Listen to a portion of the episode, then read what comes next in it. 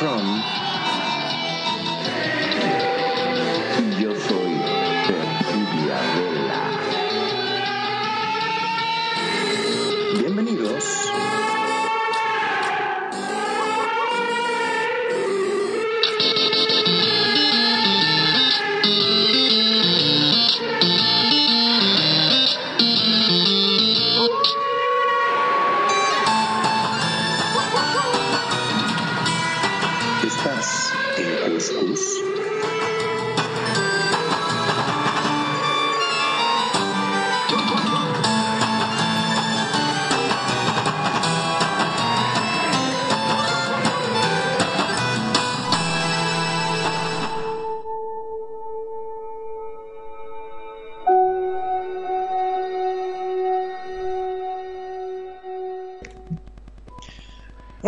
amigos, bienvenidos a su programa Cus Cus.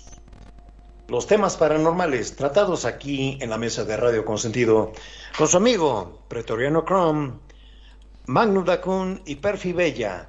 Sean todos bienvenidos y a micrófonos nuestros grandes colaboradores y owners de este lugar. Adelante amigos. Se quedó callado Magnum, pero yo le robo la palabra. Buenas noches, ¿cómo están, público de Radio Consentido? Buenas noches, bienvenidos aquí al Cuscus, a la hora macabra, al programa normal hecho por gente paranormal. Así le vamos a poner ya de eslogan, yo creo. Muy bueno. ¿Cómo están? Buenas noches, Magnum, buenas noches. Ahora Preto, buenas sí, noches. Tenemos muy, invitada pero esta muy noche. buenas noches a la noches. invitada. Eh, Gracias, te digo gracias. sinceramente, es mucho cuscús, viste, el que estamos teniendo. Por eso me quedé callado al comienzo, no sabía qué decir, porque digo, wow, con esa presentación, voz de ultratumba, qué sé yo, te soy sincero. No soy de los más valientes que digamos, ¿eh? Este, pero muy buenas noches. Me encantan estos temas, aunque después no pueda dormir.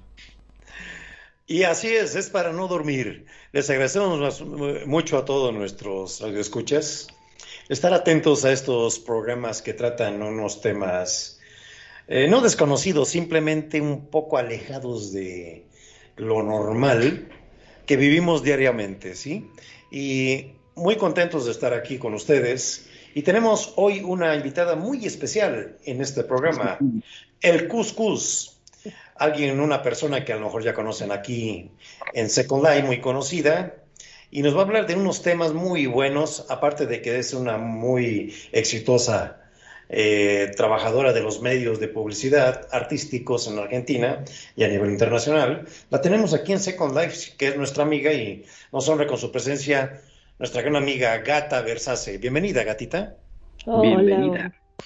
¿qué tal chicos? Muy buenas noches, muy buenas noches a todos los oyentes. Y bueno, realmente un placer, me han agarrado medio desprevenida hoy, pero como le decía a Preto hace un rato, digo, son temas que, que en cierta manera es todo un misterio, porque realmente este, eh, cosas que pasan este, inexplicablemente, eh, uno los puede llegar a, a- a- a ver o sentir. Y bueno, esto es, pienso que sería un poco el, el tema principal de esta noche. Ok. Así es. Eh, Sí, entre los temas que vamos a tratar el día de hoy, vamos a tener el tema muy recurrente, muy que se da en casi todos los países, que son los fantasmas de carreteras. Aunados unos comentarios, unas vivencias que va a ser favor de Gata de relatarnos. Y Perfi, abrimos tema con este muy buen eh, análisis que vamos a hacer de los fantasmas de carreteras. Pues bueno, eh, en la semana eligiendo el tema para, para, esta sem- para este programa, para esta emisión, eh, estaba debatiéndose entre lugares abandonados, encantados, diagonal encantados, y carreteras. Me parece que las carreteras son un, lugar donde todos tenemos un- una experiencia, bueno, hemos escuchado alguna experiencia o nos ha pasado alguna experiencia y conlleva una, una, un escenario de soledad, generalmente cuando son encuentros en la noche, eh, es un sitio alejado de la ciudad, alejado de ayuda, alejado de, cualquier traza de civilización, y es este encuentro con lo, con lo paranormal en plena naturaleza. Entonces son como dos fuerzas muy, muy importantes las que se cruzan allí, y, me parece que pues, tiene más ponche este de los fantasmas en carretera. Eh, yo creo que todos los países tienen su, su, carretera encantada, su carretera donde hay varios sucesos y quienes más narran estos, estos eventos serán traileros que, y trabajadores de camiones de línea, línea comercial de pasajeros, quienes son los encargados de, de transitar mucho más frecuentemente que el, resto del público eh, estos sitios. Dime, Preto. Eh, muy interesante tu observación eh, aquí, Perfil. Lo que son los choferes de los trailers, lo que son los choferes de lo que son los transportes de pasajeros. Y en la antigüedad, los antiguos caminos reales que recorrían con sus mulas, sus caballos, eh, las personas que se dedicaban al campo. Sí. Es algo que, que, tendrá, pues, mm, sus raíces desde que los caminos son caminos, ¿no? Yo creo que hasta los romanos tendrán, tendrán historias. Así es y, es, y ese término a mí siempre me ha encantado. Eh, los caminos reales. Era donde la gente ha transitado desde hace, desde la conquista española, hace 400, 500 años, y que quedaron marcados ya como lugares de tránsito donde hay de donde, donde yo soy, ahí en Veracruz, hay, uno, hay marcados unos lugares reales donde se ven seres espectrales, con todo y caballos, y con todas sus carrilleras de la revolución, ¿eh? de la época revolucionaria, ¿sí?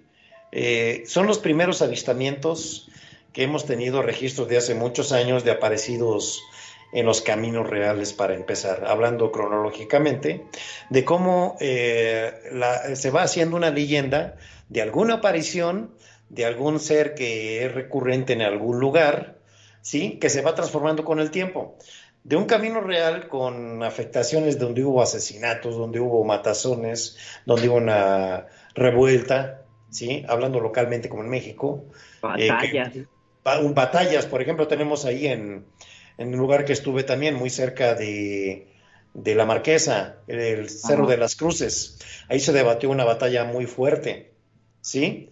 Y se dice que hay unos lamentos impresionantes en esos caminos reales. Deseo la palabra Perfi o Magnum, como ustedes gusten. Se habla de cada cosa en las rutas. Este, por ejemplo, me mm, han contado, eh, gracias a Dios, que nunca me ha pasado nada. Pero sí, me han contado de que, por ejemplo, había una vez un camionero que vio una mujer que estaba, una mujer muy jovencita, que, le, que estaba parado a la orilla de la ruta, le dio pena miraba por un lado, no había nadie, no había nadie por ningún lado. Dice, pero esta mujer sola acá, dice, esta chica, ¿qué pasa? Agarró, frenó el camión, subió sin mediar palabra, este, se subió y se sentó, nada más. No hablaba, no decía nada, el hombre le hablaba todo, ella no decía nada. Eh, justo pasó otro camionero enfrente y se dio vuelta para mirarlo y cuando volvió a mirar a su lado ya la chica había desaparecido. Ok. El cuento clásico del pasajero o pasajera con vestidos raros, antiguos, que se sube al taxi en la parte de atrás, a veces habla, a veces no habla, dice llévame aquí y llévame acá, y es donde luego desaparecen. O si no, se meten a la casa, a donde van, que es muy antigua, o al cementerio, así, o a la iglesia. Ajá, y es donde dicen, no, es que, y luego se bajan a preguntar, oiga, la señorita que entró aquí, no, dicen, y empieza a describirla, esa señorita ya tiene como 20, 30 años muerta, le dicen, ¿sí? Claro. Un ejemplo, que, un ejemplo urbano que hay en muchos lugares, que se da de una manera muy recurrente en nuestra actualidad, y son casos muy espeluznantes, ¿eh? Que te da cus, Adelante, vamos a dar la palabra a Gatita, que nos platique algo, que le haya parecido. Este, bueno, yo una vez venía de, de la ciudad de La Falda hacia Cosquín, era la noche, Resulta eh, ser que durante el invierno hay muy pocos autos por la ruta Nacional 38. Y bueno, uno viene a las apuradas, como siempre, que, uno vive siempre a full. Y resulta ser que, no sé, a 100 metros yo veía algo que se estaba cruzando por la, este, de la ruta, o sea, de una calle a la otra. Claro, yo empiezo a frenar, a frenar, digo, acá, digo, ya lo único que falta es que, mate a alguien. Y vos sabés que era un hombre de, jeans, con una, una remera este, también de jeans, este, y una, un camperón, pero se lo veía, me mira, entonces yo me pongo para el costado, corro el auto para el costado. Cuando bajo el vidrio le digo, ¿está bien? Y no había nadie.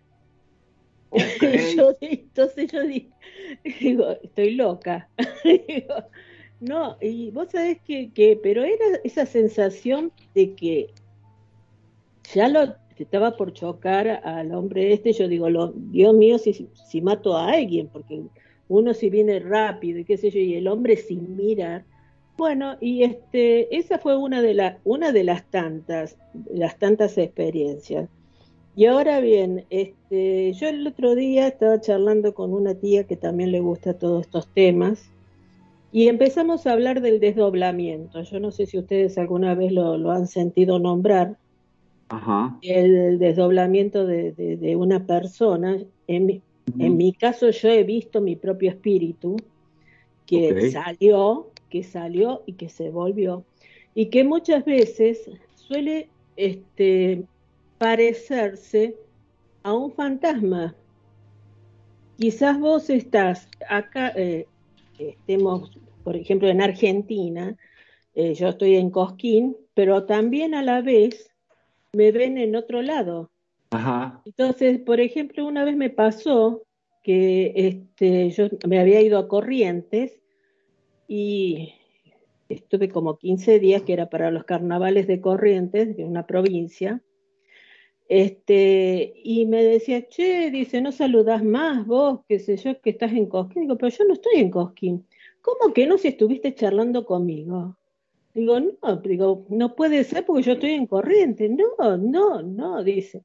Preguntá, dice, porque estuve con tal, tal, tal persona y hablamos con vos y todo. Cristina me dice, no puede ser que haya pasado que, que vos no estés.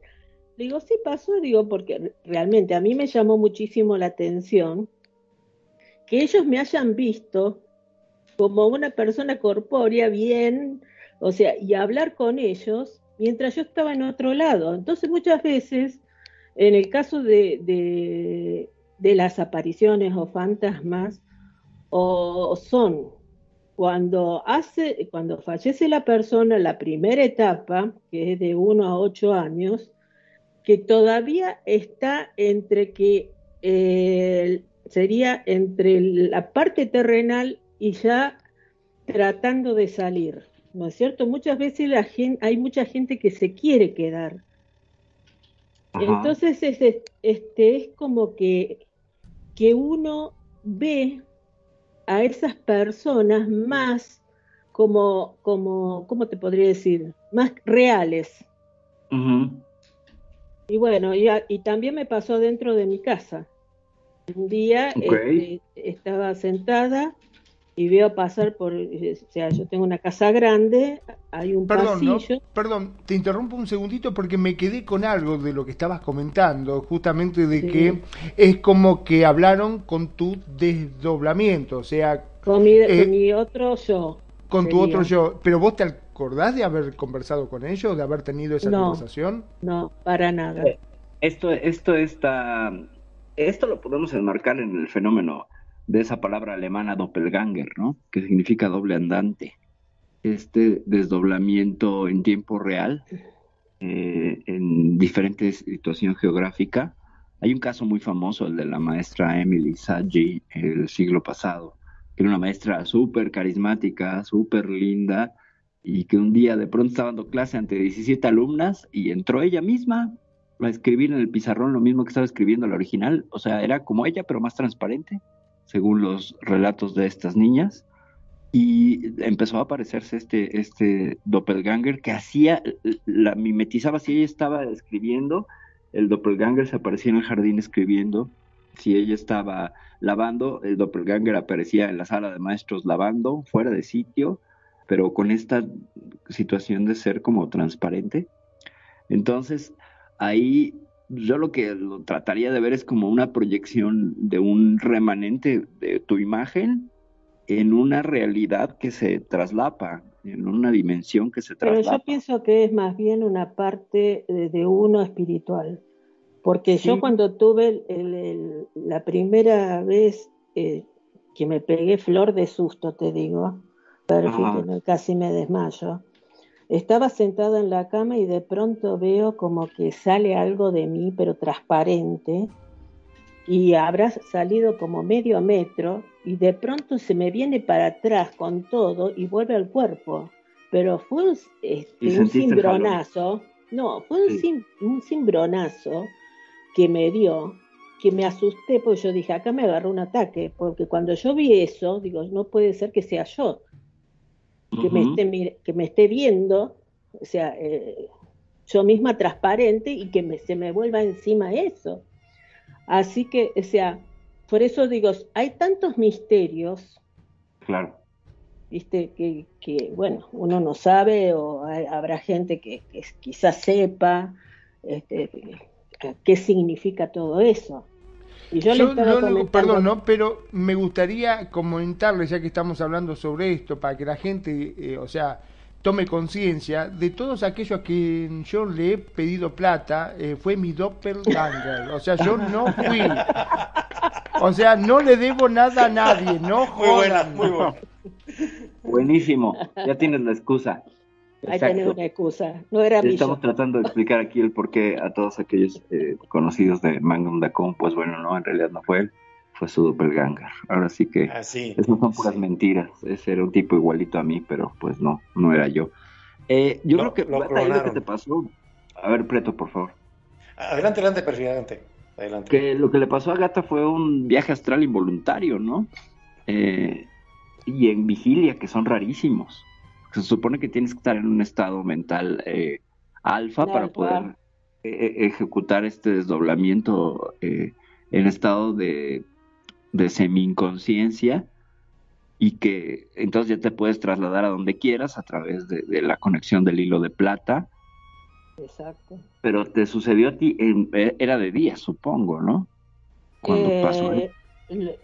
La primera vez que yo este, lo sentí, estaba despierta, estaba sentada, era la noche en mi habitación. Y la segunda vez que, que me dijeron que cuando yo estaba en Corrientes, y me vieron acá en Cosquín, e, era la tardecita. Ok. Este, y también me han puesto en estado alfa una profesora mía de, control mental, que nosotros fuimos al Cerro Pan de Azúcar en la base. Me dice, vamos, vení que vamos a escuchar, dice la segunda dimensión. Dice, ¿te animás? Yo siempre sí, yo siempre me animo aunque me muera de, susto, ¿no? Digo, vamos. Y bueno, y he sentido cosas este, realmente este, existe. También podría ser, no sé, intentaríamos explicarlo desde la bilocación. ¿Conoces ese fenómeno de la bilocación? La bilocación. bilocación. La bilocación pues eh, entraría dentro de todos los fenómenos paranormales o supernormales en la cual una persona o un objeto están en diferente lugar al mismo tiempo. Eh, esto, esto es muy citado con los santos católicos, por ejemplo, que algunos eh, llegan a este estado como místico y pues hay un montón. San Martín de Porres lo citaban que estaba en dos lugares al mismo tiempo. San José de Cupertino, San Alonso de Ligorio, San Juan Bosco, San Pío y otros tantos. Habían, son utilizados como elementos para su canonización. Sí, el que me dio más susto a mí, que realmente ahí sí, este, yo dije creer o reventar, este, fue una noche que me trae una amiga a mi casa en el auto, este, y justo estaba por bajar y a yo vivo a media cuadra de un, de un río, que es uno de los ríos más famosos de la provincia de Córdoba, que es el río Cosquín.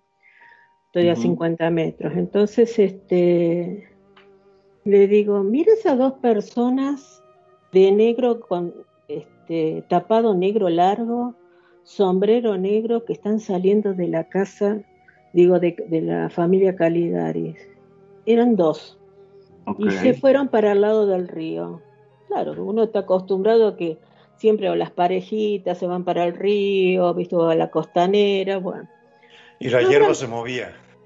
No, pero vos sabés que a los, a los dos, que en menos de dos minutos, cuando yo ahí hago el, envión para bajar del auto, miro por el espejo, veo a las dos personas esas que, que venían por atrás del auto, pero que entraban a la, a la casa de al lado de mi casa.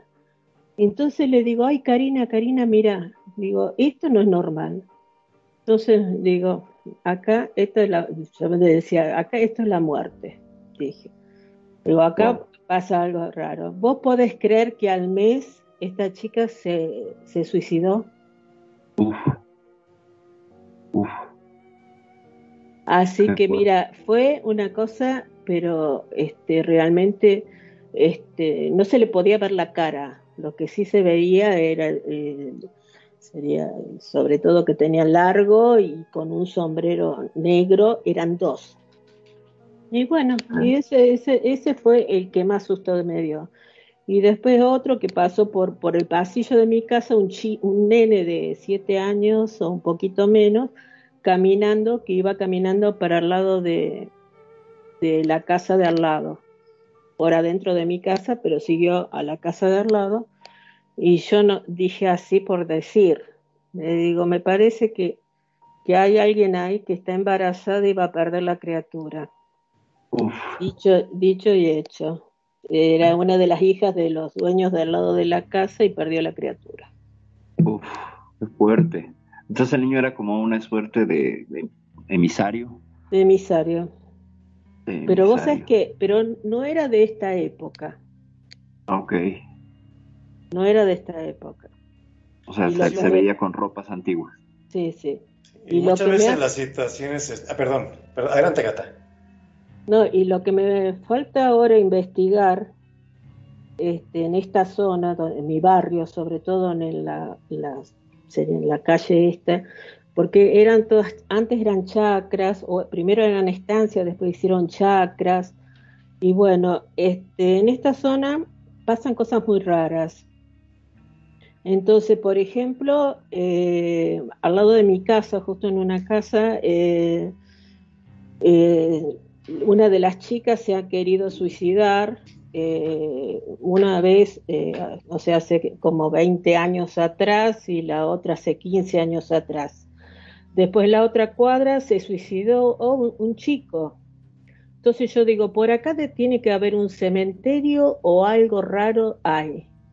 Lo que pasa es que yo tengo que empezar a investigar, empezar con Claro. todo lo que es la historia de estas tierras, si estaban en, esta, en esa época indígenas, este, si habría algún cementerio, algo, ¿viste? Pero eh, cosas así muy, muy, muy, muy raras, ¿viste? O sea, que, llama mucho la atención. Y bueno, este, es cuestión de, empezar a, a ver con gente de acá. Yo jam- jamás he tocado este estilo de temas acá en Cosquín, porque enseguida te dicen sos loca, ¿viste? Entonces, este, Sí, claro. o sea, tendría que empezar a averiguar como una cosa histórica. Sí, va unado a la historia, perdón. Va, va unado a Hablando la historia. históricas. Dale, dale. Sí, adelante, perfil. Dale, no, por favor, tú. Eh, bueno, más iba a unir lo que decía Gata a las situaciones de que lo decíamos, lo que decíamos el programa pasado, ¿verdad? Que una construcción de una casa no sabemos, o un edificio, no sabemos sobre qué va a estar construida. Antiguamente, quién sabe qué era ese terreno, esa porción de parcela.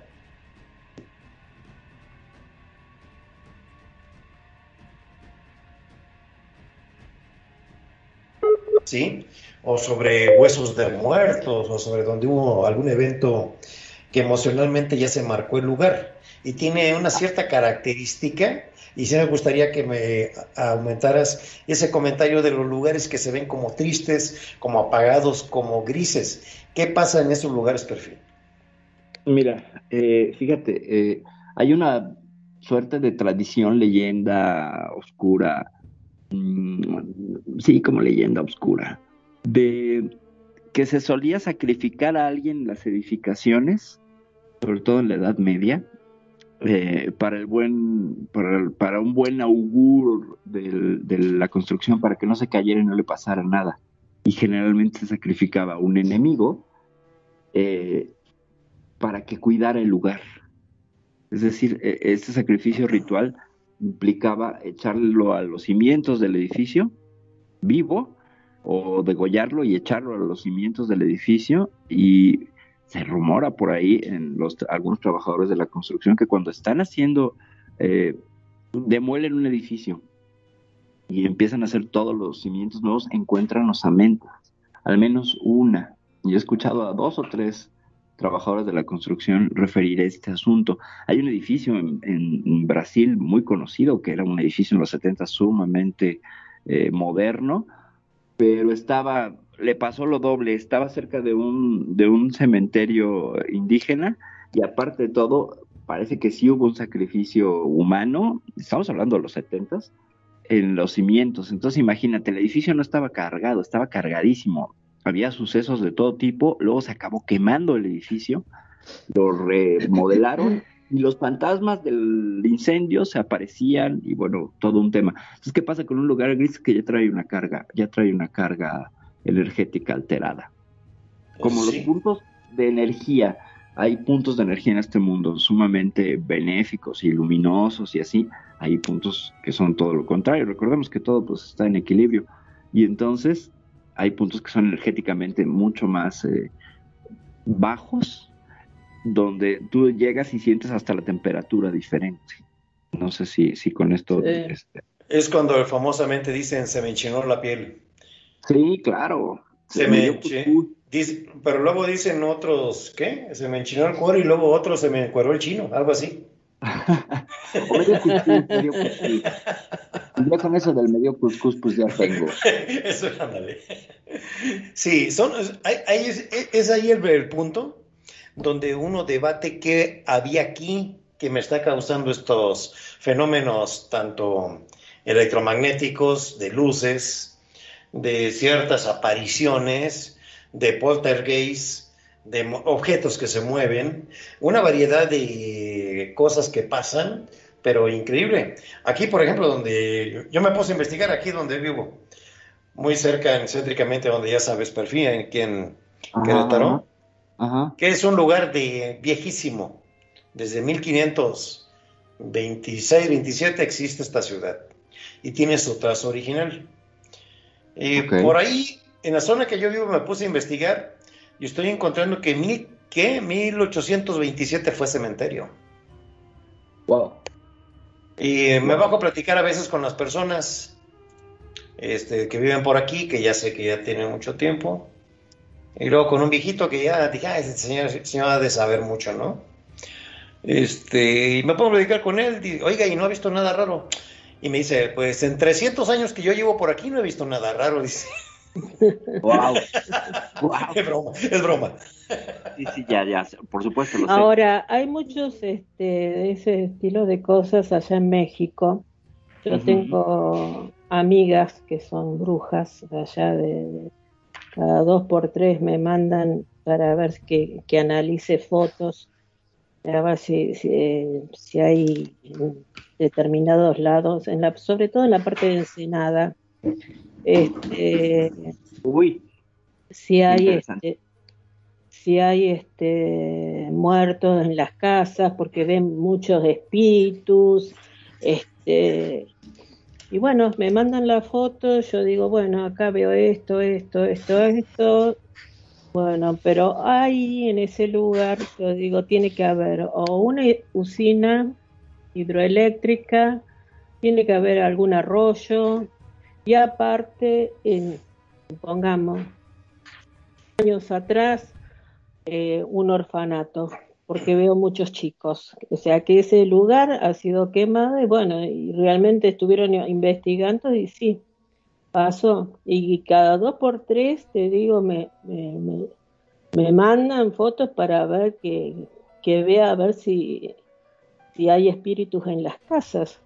Y a mí me sale perfectamente la, o sea, la imagen. Okay. Entonces, este, es como que, que, no, bueno, no solamente en nuestro país, sino en distintos países tienen todos este, este estilo de manifestaciones, ¿no es cierto? Este, pero lo que eh, a mí más me sorprendió fue esto, lo del orfanato, porque había muchísimos chicos chicos y en una de las fotos que me habían enviado, este, se veían los chicos. Se veía, o sea, era transparente, pero se veían. Y este, y yo le, ellos no lo podían ver, y yo le, le se lo remarqué en la foto y se lo envié. Entonces digo, pongan velas, pongan velas porque no han llegado, no, no han llegado a la luz y todavía le faltan. Entonces, este, también influyen un montón de cosas para que este, los espíritus se vayan alimentando, los que se quieran, todavía se queden acá en, las, en la parte, diríamos, terrenal, que se creen que están, este, que están vivos. Y bueno, este, es como que, que, que uno, bueno, yo en cierta manera cuando se me presenta, yo lo respeto, yo le digo, ¿quieres que dé algún mensaje? Y si no, viste, este, bueno, seguí. Y si veo algo medio raro, viste, o sea, lo que menos uno tiene que tener es miedo, porque ellos se alimentan del miedo. Sí, el luz, comen luz, ¿no? Los seres del bajo astral, generalmente. Entonces, y por eso yo siempre digo que no jueguen con la Ouija, porque abren portales que, que después no saben cerrarlos. Y por ahí pasan pasan muchos espíritus buenos y otros malos. Y la gran mayoría malos, ¿no? Porque como la gente está como concentrada ¿eh? en esta onda,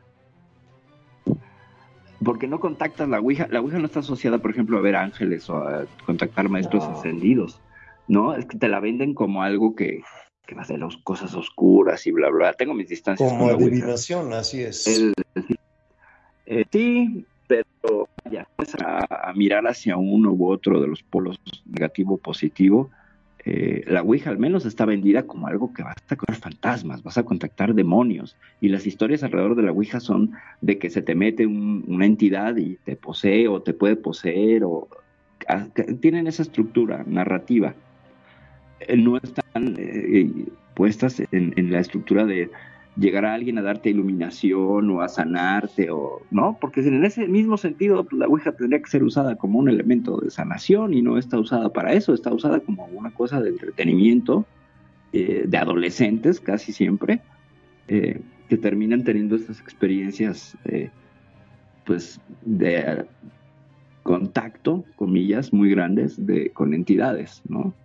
Eh, yo sí tengo mi distancia con la Ouija, pero lo que sí veo es que está sí, vendida hacia algo oscuro, ¿no? Sí, sí. Yo lo único que doy gracias a Dios de que no me he topado con ningún espíritu porque la verdad que sería una comida fantástica para ellos. ¿Sabes cómo se alimentan conmigo? Si se alimentan del miedo, conmigo tienen para comer, pero estarían no, todos gorditos conmigo. Y, y de esos espíritu si te sale un espíritu, aviéntale al doppelganger y que le pida dinero y ya, ya te libraste de él. Ya. Que hay que tratar de hacer la plática, claro que va en serio, y de vez en cuando salta, eh, hacemos un chistecito sí, claro. para no que no esté gris el ambiente, ¿eh? Claro, o sea, tiene Eh, que también, estar también que nivelado, no pues, sepa la todo- gente no de- todo es Que nos escuche, no todo es serio. Así También es, lo tiene como cosas turísticas, ¿no? Lo venden un poco la, la, la cuestión esta de los Hay espíritus. turismo paranormal, efectivamente hay turismo Y paranormal. vos Tata, sabés, sí. vos Magnum, que vos conocés Córdoba, eh, vos viste que en la falda está el Hotel Edén. Es un hotel que, que hicieron los alemanes cuando Así es. escaparon de la Segunda Guerra Mundial, la, la primera, perdón. Y este, y bueno, se empezaron a escapar, hicieron el, el, Habrá Este, pasado por ese hotel, se, com- se comenta que ha andado Hitler también por ese hotel. Sí, sí, sí, sí. Sí, han andado, anduvieron varios por ahí. Y bueno, y vos sabés que yo fui a una, una, sería, daban como un paseo nocturno, ¿viste? Yo dije, yo voy a ir a ver, aparte yo he estado trabajando tantos años en la falda, digo, bueno, o sea, a ver qué es lo que pasa, a ver si se puede, se puede contactar uno realmente con lo que, que ellos dicen. Eh, decían de una mujer, que decía de una mujer grande, o sea, yo no encontré una mujer grande, yo sentía una mujer joven en ese, cuando fui. Y bueno, viste que te hacen todo la historieta, que- porque a veces este, este, yo pienso que a lo paranormal lo, lo utilizan a veces como, diríamos, como decimos acá en la Argentina, como joda. Este, entonces, este, y yo vos sabés que eh, yo vi la mujer joven. Ellos no decían que había una mujer grande, que, que se había matado ahí, y un hombre también, o sea, y nada que ver, ¿viste? Entonces, este, vos te das cuenta por lo, por el edificio, o sea, las cosas malas que había ahí adentro, cómo se, se, se sentía en las paredes, este, las vibraciones este, negativas. Entonces, este, o sea, eh, muchas veces eh, juegan con, diríamos, con la gente vendiéndole un paquete eh, turístico de, algo que quizás este, tendrían que tomarlo con más seriedad y no lo hacen. Bueno, pero eso no es solamente acá, en todas partes del mundo eh, hay así, si vos te fijás, este, hay lugares que son castillos embrujados y justamente el turismo se ve afectado por eso, por el hecho de ser embrujado, porque tiene espíritus o porque vive la reina de no sé qué cosa, pero en todas partes del mundo eh, aprovechan justamente el tema del encantamiento porque sabe que atrapa a mucha gente y hay mucha gente curiosa también hay de mi clase, de los que tenemos miedo, y por ahí vamos a meter la nariz para saber si es cierto. Es que creo que, que además eh, es toda una tendencia, ¿no? O sea, tendrá unos 5 o 6 años el turismo paranormal, que algo es algo que ya te ofrecen las agencias de viajes. O sea, tú llegas y preguntas, oye, ¿tienes paquetes de turismo paranormal? Y sí lo tienen. En- o sea, tú dices, bueno, por ejemplo, aquí en México, quiero ir a, un, a los cinco lugares más embrujados de México y ya te dicen, va, mira, puedes ir aquí, aquí, aquí, aquí, ¿no? O sea, el Museo de los Duendes, a la Isla de las Muñecas en Xochimilco, el Panteón Belén en Guadalajara, etcétera. A Catemaco, Veracruz, ahí es por donde, por donde ronda también Preto. Eh, y, y finalmente, ¿cómo se traslapan, no? El mundo, el mundo del negocio y el marketing con el sacarle, pues, provecho. Es que finalmente, pues, va a vender.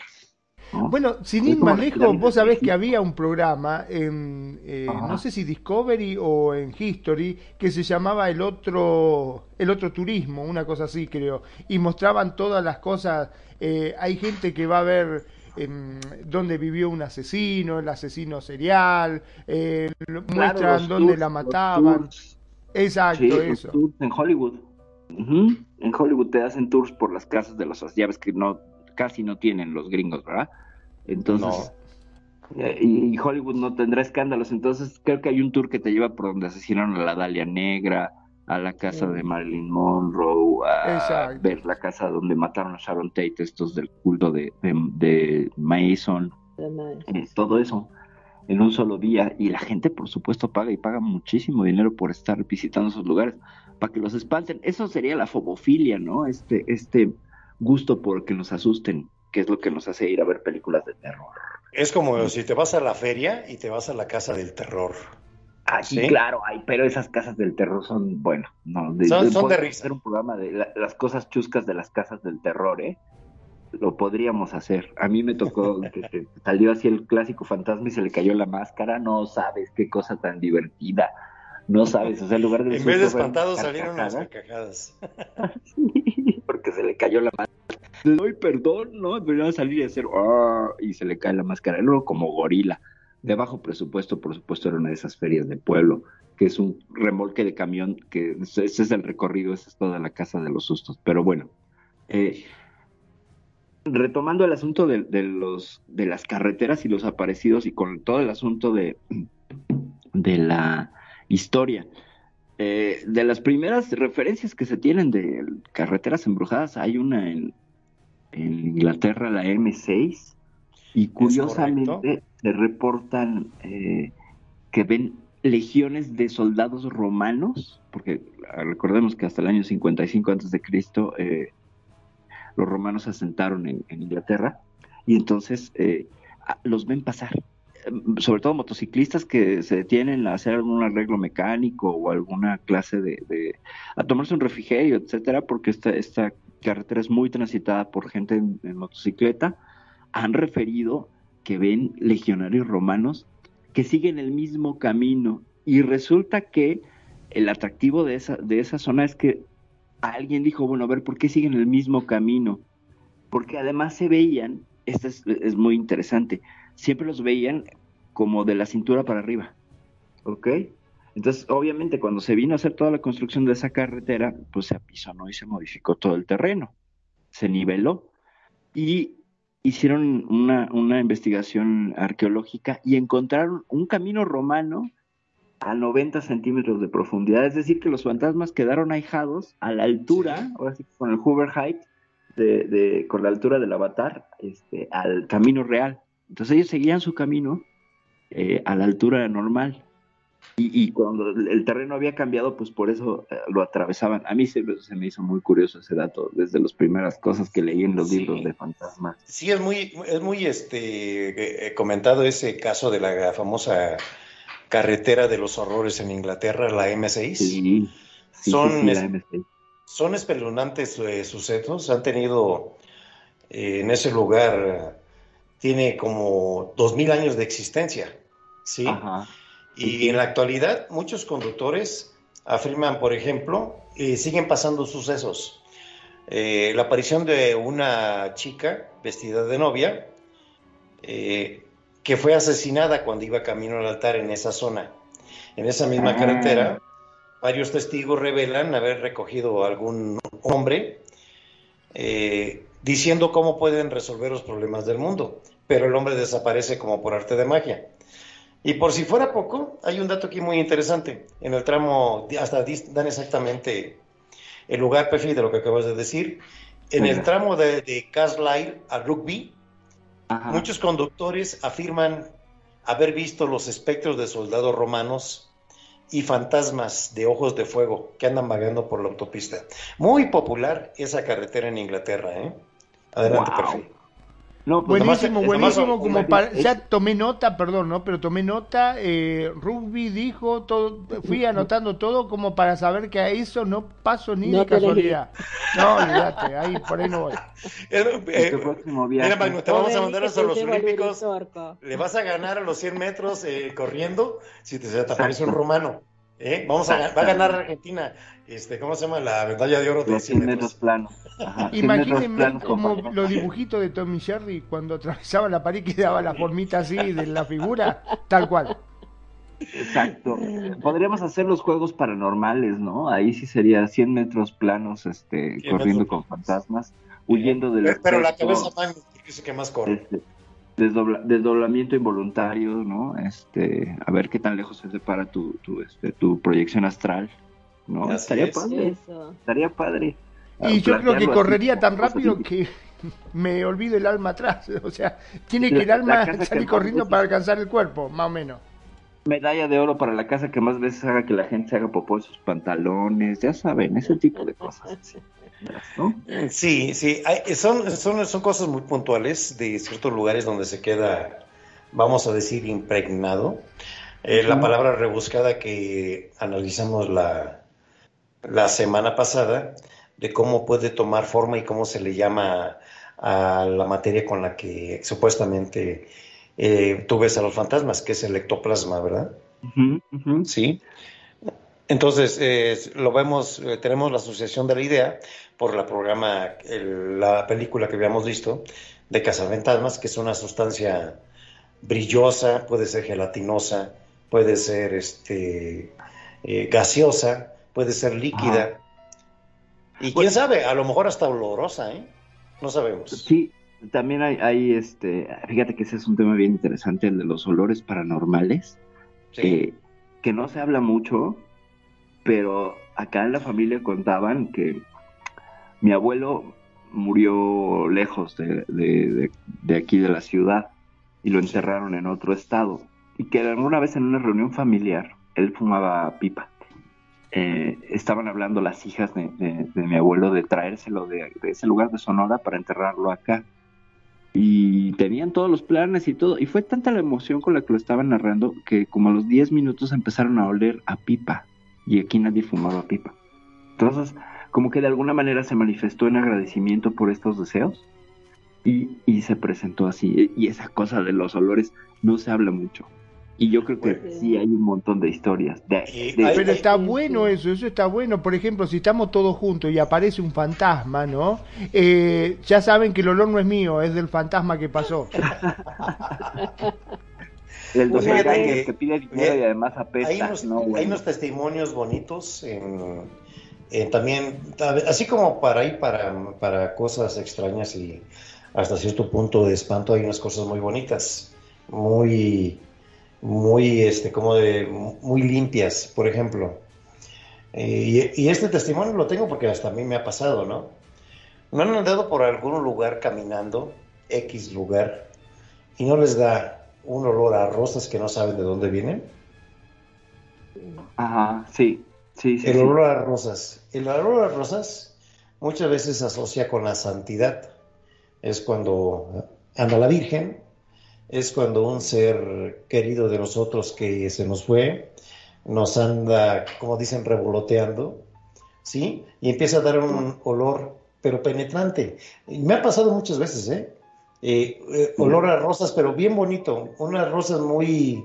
El el olor es muy exótico, muy bonito. O sea, muy una, una, una aromaterapia, ¿no? Eh, sí, y es como- aromaterapia relajante. Sí, y es, y es una cosa muy natural y te sientes muy bien.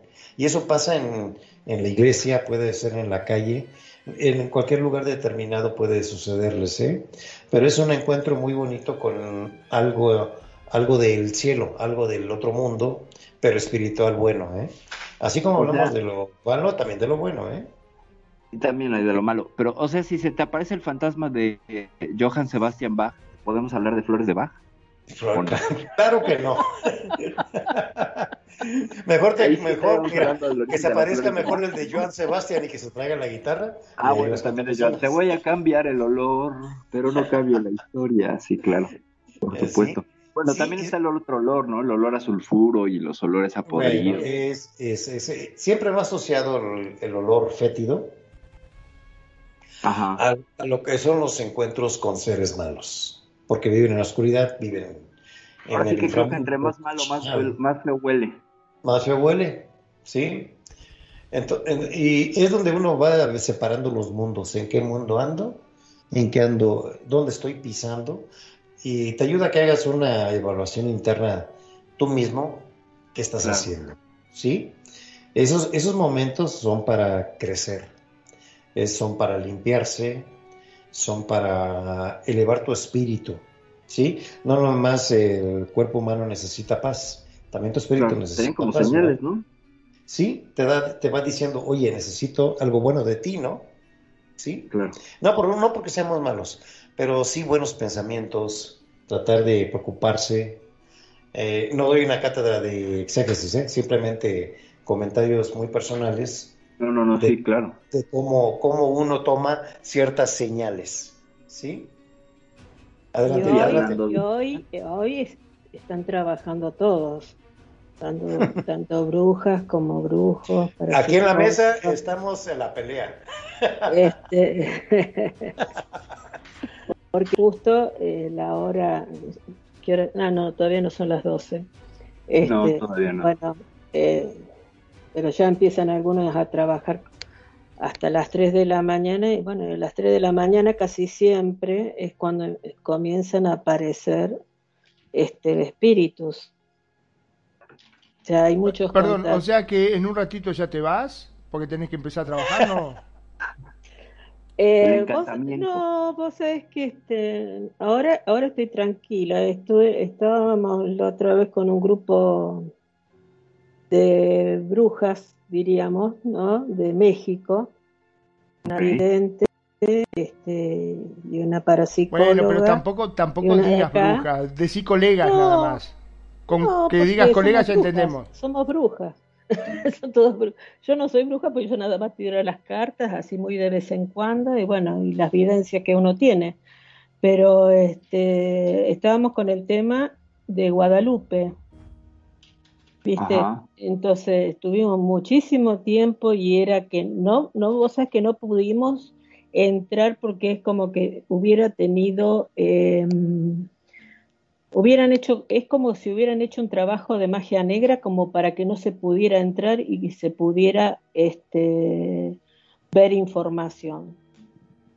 Okay. Y eso que estábamos pues, todos trabajando, yo me mira, pusimos hasta la Virgen de Guadalupe, le poníamos velas para ver si, si nos ayudaba un poco, me decía las chicas, dice, empiezan a poner velas, velas, velas, velas, a ver si la encontramos, y este, imposible encontrar, lo único que sí, este, había muchísimos datos con relación a eso, que lo tenía la vidente, bueno, yo no sé, ¿no es cierto? Pero, este, pero llegaba un momento que, que realmente eh, nos asustaba eh, con las personas que realmente esa, esa niña este, estaba rodeada.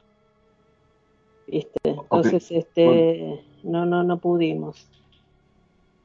¿Podrías poner en contexto eh, este caso de esta chica Guadalupe para quien no lo conozca, por favor? Eh, es una nena que, han, que ha desaparecido y hará tres meses ya, ¿no, Magnum? Yo ya te digo la verdad, como pasé a otro tema. Eh, sí, según los noticieros, más o menos aproximadamente ponen unos tres meses, sí. Bueno, pues les comento que Gata en comentarios que me ha hecho está ayudando con la gente que conoce para a ver qué puede aportar ¿eh? a ese caso. ¿Estarías haciendo ahí las veces de detective psíquica? Pregunto. Y mira, no. En estos momentos no, porque este, están, están trabajando muy, muy fuerte y yo estoy con las defensas desde hace varios meses eh, muy bajas. Entonces yo no me puedo, no me puedo estar arriesgando por el tema de, cómo están trabajando. Este es una niña de, cinco, sí. Yo te digo que yo he hecho sanaciones y a raíz de, tantas sanaciones que he hecho, a mucha gente de acá se con la que, que está muy enferma. Este, bueno, este, uno va absorbiendo y va este, canalizando y tratando de sacar todo lo que, que están las personas que puedo, ¿no? ¿No es cierto? De, de, sanarlas un poco, este, pero influye también dentro de mi cuerpo y bueno, este, yo he tenido a raíz de eso eh, tres hemorragias eh, internas que desde septiembre hasta este año y bueno y, y no me puedo estar exponiendo nuevamente ¿viste? Entonces, o sea, tengo que estar bajando un poco mi, o sea, de las cosas que hago yo, estoy haciendo lo más suave en estos momentos. Estuve ayudando este, en este caso porque me, da, me dio pena la criatura porque una niña de cinco años este, que estaban en un cumpleaños, de pronto es, en pleno invierno en la provincia de San Luis, este, Claro, el 14 de junio desapareció, ¿no? En la provincia de San Luis. Acuerdo, sí, sí, acá estaba justo, encontré el artículo, el 14 de junio en la ciudad de San Luis. Bueno, a la noche eh, la dejan salir afuera, hace un frío impresionante porque justo está en la precordillera. Eh, y te podés imaginar que, que este, desaparece la criatura, de la nada desaparece. Y bueno, y ahí empezaron a buscarla porque entró un, una primita que, que supuestamente dice que, que la, se la habían llevado, una nena de tres años no puede decir eso, ¿no es cierto? Porque o sea, no, no Claro. cabe en la cabeza de uno. Que se- a la nena se la habían llevado y bueno, y empezaron a buscarla, buscarla, buscarla y no la pudieron encontrar más. Es otro de los casos que tenemos acá en Argentina que de niños desaparecidos que, que después ya no los encuentran. Pero acá hay un montón de, de lineamientos, este, tanto que pienso que es un- también una cosa política, también es una, una cuestión de, puede ser de trata de personas o puede ser también, este, o sea, este, que se la hayan llevado por un ajuste de cuentas, viste, que porque a mí me aparecía, porque la que empezó primero fui yo, Ajá. entonces me parecía muy, muy, este, muy rara la situación y a mí se me iba para el lado de, de que venía del lado de la madre, todo el problema este de la criatura. Y, pero me aparecía el ex padre, el padre, mejor dicho, el ex padre, el ex marido de la mujer, el, el Oh. padre. Entonces, este, y después tirando, tirando yo misma las cartas, qué sé yo, y me daba que era la familia, era la familia, la familia, y se la han llevado, pero se la han llevado a alguien de la familia.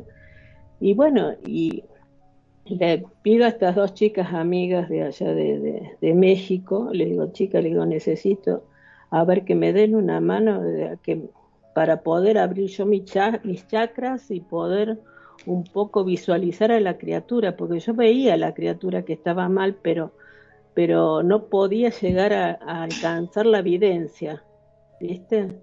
Y bueno, este, para mí llegó un momento que ya me era imposible, porque en una noche este, éramos todas que estábamos llorando, quedamos todas exhaustas, pero llorando en el sentido porque veíamos, dice, esta criatura, dice, si no la mataron se está por morir, dice, pero no sabemos qué es lo que está pasando, algo malo está pasando.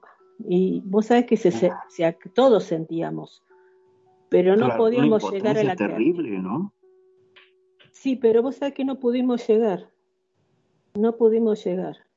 Y O sea, entonces, la este, ubicaban a ella, pero no su localización, ¿no? O sea, sabían no. cómo estaba, pero no la podían ubicar en ningún lado Sí, le para pu- tener alguna pusimos fotos, teníamos fotos, tenía la foto, a dónde tenían que llamar por las dudas. Este, también este, sé que una vidente de Estados Unidos eh, también estaba en el tema ese, que la, la mujer esa también tuvo que cortar este, su videncia porque o sea, ella pudo llegar apenas, pero cuando llegó, yo no sé cómo se enteraron, la empezaron a amenazar. Wow. Y, y las chicas de, de México me decían, dice, Cristina, para, porque a vos te están vigilando.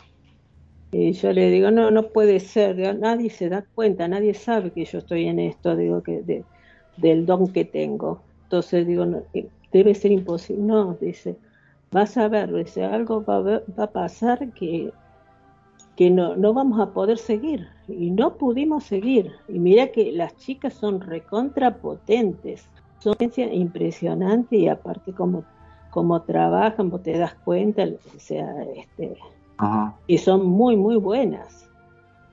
Ahora, Este, perdón, ¿no? Esto pasa porque, porque del otro lado hay gente también con poderes que, que bloquea. Este, hacen magia negra. Está la Ajá. magia blanca, la magia roja y la magia negra. La magia negra son los que, las que, bueno, casi siempre es la, la peor. Viste, trabajan más vale con velas negras, este, eh, matando algún animal, este, y bueno, y, y hacen como ocultamientos del trabajo que ellos están haciendo, de lo, de lo que ha pasado. Eh, y bueno, y después la magia roja es una magia intermedia que vos podés llegar a entrar si vos eh, tenés, si sabés, ¿no es cierto?, poder llegar a la persona que, que eh, le han hecho algún mal o algo, podés llegar a esa persona. Que también trabaja con el amor, ¿no? La magia roja. Sí, en algunas ocasiones sí, según, porque hay sectas que trabajan con magia roja. Y después la magia blanca, que es, bueno, casi siempre la, la, la que uno pide aperturas de camino, pide este, en cierta manera que todo se vaya solucionando, la vida, el trabajo, ¿viste? Este, la salud, todo eso. Entonces, este, vos pensás, perdón, ¿no? Que te interrumpa, pero que en, el caso de esta chica puede ser que hayan contratado o que formen una organización o, algo de que eh, hagan este tipo de magia como para bloquearlas y que no puedan dar con ella. Y que nadie eh, dio con, con ella. Toda la, la cuenta del caso de visión, ni llegaban a Estado, ninguna, no podíamos llegar estaba, estaba viva o estaba muerta. Porque este, había también tema de drogas ahí. Entonces, o sea, y quedamos, quedamos, a, o sea, es tan fuerte, tan fuerte, o sea, lo que han hecho, o sea, la protección que han hecho como para que no, no, no pudiera otras personas eh, entrar para averiguar, date cuenta que todo es una incógnita. Ajá. ¿Viste?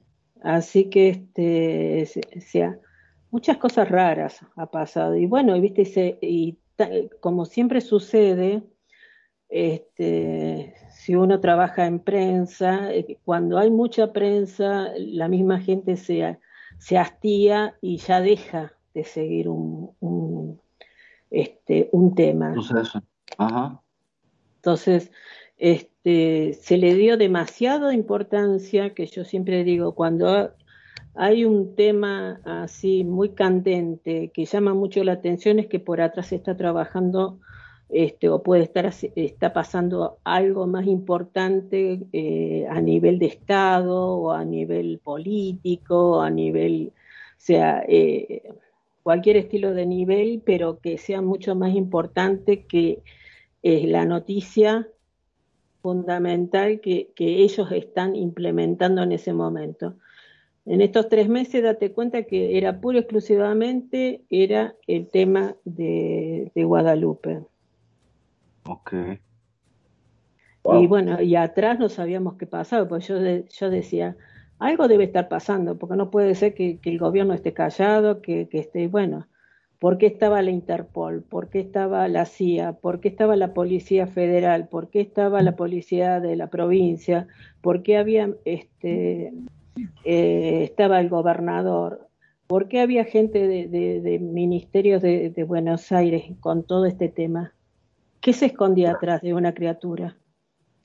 Eh, a mí me suena, perdón que meta mi cuchara así, este, un poco de... Pero tanta protección ya a niveles eh, esotéricos, eh, me suena que la niña pues estaba siendo usada como para algún sacrificio, ¿no? O sea, ¿para qué la protejo tanto si, ¿sabes? Si solo es un secuestro para tenerla con el papá y todo, como que no me cuadra, no tendría una lógica. Pero sin embargo, si la voy a usar como un sacrificio, por parte del papá a lo mejor, eh, entonces ya me cuadra que esté tan protegida. ¿Me explico? Bueno, nosotros llegamos, primero llegamos a la conclusión que era un sacrificio de una oh, secta. Fíjate. una de la, al principio. Pero como la sentíamos viva, ¿viste? entonces era más, este, o sea, nosotros seguíamos este, poniendo vela hasta un momento y que a todos se nos apagó la vela. Wow. Y mira que éramos dos de Argentina y dos de, México. Perdón, ¿no? Eh, ¿Esto significa al día de la fecha todavía se siguen haciendo este, sacrificios humanos? Eh, sí, claro. Sí, sí no ha parado eso, Manu. Es cada creencia, cada secta tiene su manera de trabajar de hacer sus ritos. Algunos son muy feos, ¿eh? están reconocidos que existen. Y tengo que decirlo con mucha pena, aquí en el norte de México, en la frontera, hay cantidad. Sí. Cantidad. Una tristeza. Pero hay gente que se pierde en drogas, en creencias. Drogas más creencias mal infundadas son peligrosísimas. Bueno, sin ir más lejos, este, eh, creo que fue antes de ayer, cuando estaba haciendo Música Sin Límites, pasé una noticia de la Organización Mundial de la Salud que estaba eh, indicando de que lo, la gente mm, eh, de condición albina estaba sufriendo esa población de gente albina, un descenso en todos lados, este, están matando muchísimos albinos porque se cree que sus partes este, colocadas mágicamente, no sé cómo es el tema, sí. son utilizadas en, ritos. Son protecciones, son protecciones. O si no, en otros lugares también en los albinos, que son los que atraen la mala suerte y los sacrifican, ¿eh? También tengo aquí, aquí, aquí, aquí, hagamos un paréntesis y, corrígeme, gata, si estoy mal. Eh, cuando, no importa si es albino o no, el, el, el, bueno, sí importa. El tema es que dependiendo de una creencia, cuando tú le imbuyes un poder a un objeto o algo, ya lo conviertes en un objeto mágico. Porque tienes esa fe y esa convicción y ese objeto va a ser el, el envase o el receptor, el receptáculo de esa fe, esa energía, esa creencia. y entonces, si, si para la gente creo que es en Nigeria o es en, en África esto, ¿no? Este Magnum la nota que das. Ya había leído. Qué locura, sí, sí. Eh, bueno, en realidad fue a nivel mundial. Supuestamente en todas partes del mundo dice que ha bajado se extendió mucho ya la creencia. se extendió. No, imagínate qué terrible. Eh, si, le, si le imbuyes a la persona albina cualidades mágicas, pues lo conviertes en una presa. Y, y tiene un valor en un mercado negro. O sea, quien lo secuestra y lo venda para que hagan rituales, se lleva una cantidad de dinero. pero date cuenta que eh, también está, este, bueno, cuando hacen los rituales y todo, también este, te venden todo, toda la parte del corazón, este, los pulmones, los riñones, ¿viste? Pues cómo hacen. Yo tengo una experiencia y una cosa que, que nos pasó hace muchísimo, hace 30 y seis años. Yo esto lo he vivido con mi con mi comadre, uno de mis ahijados había fallecido. Y Acá hay gato encerrado, ¿eh? Aquí siempre hay gato encerrado, déjame les abro. Ah, era una gata negra, ¿eh? Déjate digo que era una gata negra. Hay una mujer, hay una mujer, ya le estoy diciendo, hay una mujer de pelo blanco, grande, de más o menos 80 años, que anda dando vueltas por acá, por, por alrededor de ustedes. No sé quién es. No vean, no vean la pantalla porque no la van a ver.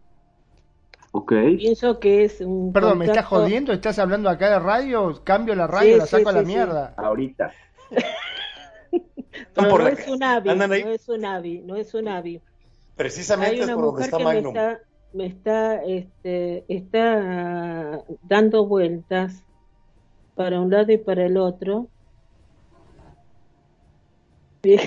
Así que este, ¿hay alguien que, que haya fallecido, una, una señora así? Eh, no, no, acá en la radio, eh, bueno. No, no, en la radio no, yo estoy hablando en, personal, en la vida real. En los tres espacios. ¿O en el espacio de quién? No, no, no, está dando vueltas alrededor de ustedes, por eso estoy diciendo de ustedes. Pero para, ser más específico, porque si decís alrededor mío, salgo cagando ya, corto micrófono y me voy corriendo. Yo no sé, pero está viendo Magnum. Yo nada más, yo te estoy diciendo, hay una mujer grande. Eh, por el lado del preto, por el lado del preto.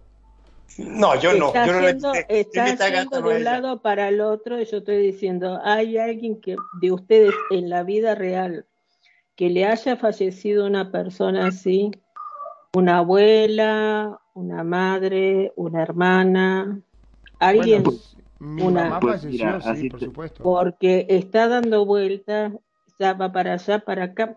No te digo que miren en la pantalla porque no la van a ver, le estoy No, no, diciendo que yo yo la estoy sintiendo. Ok. ¿Es alta o bajita? Eh, Delgadita. metro sesenta y siete más o menos, Delgadita. pelo largo. Ok. ¿Y de complexión? Mm. Déjame, Delgada. espérate, no, porque la veo con, con algo, con un, como un camisón blanco. Tiene, eh, no, pero no me dice quién es. No sé, pero algo Bueno. quiere con Magnum. No me joda con esto que estoy Sí, cagado. Espérate, porque Yo no sé. está acariciando los.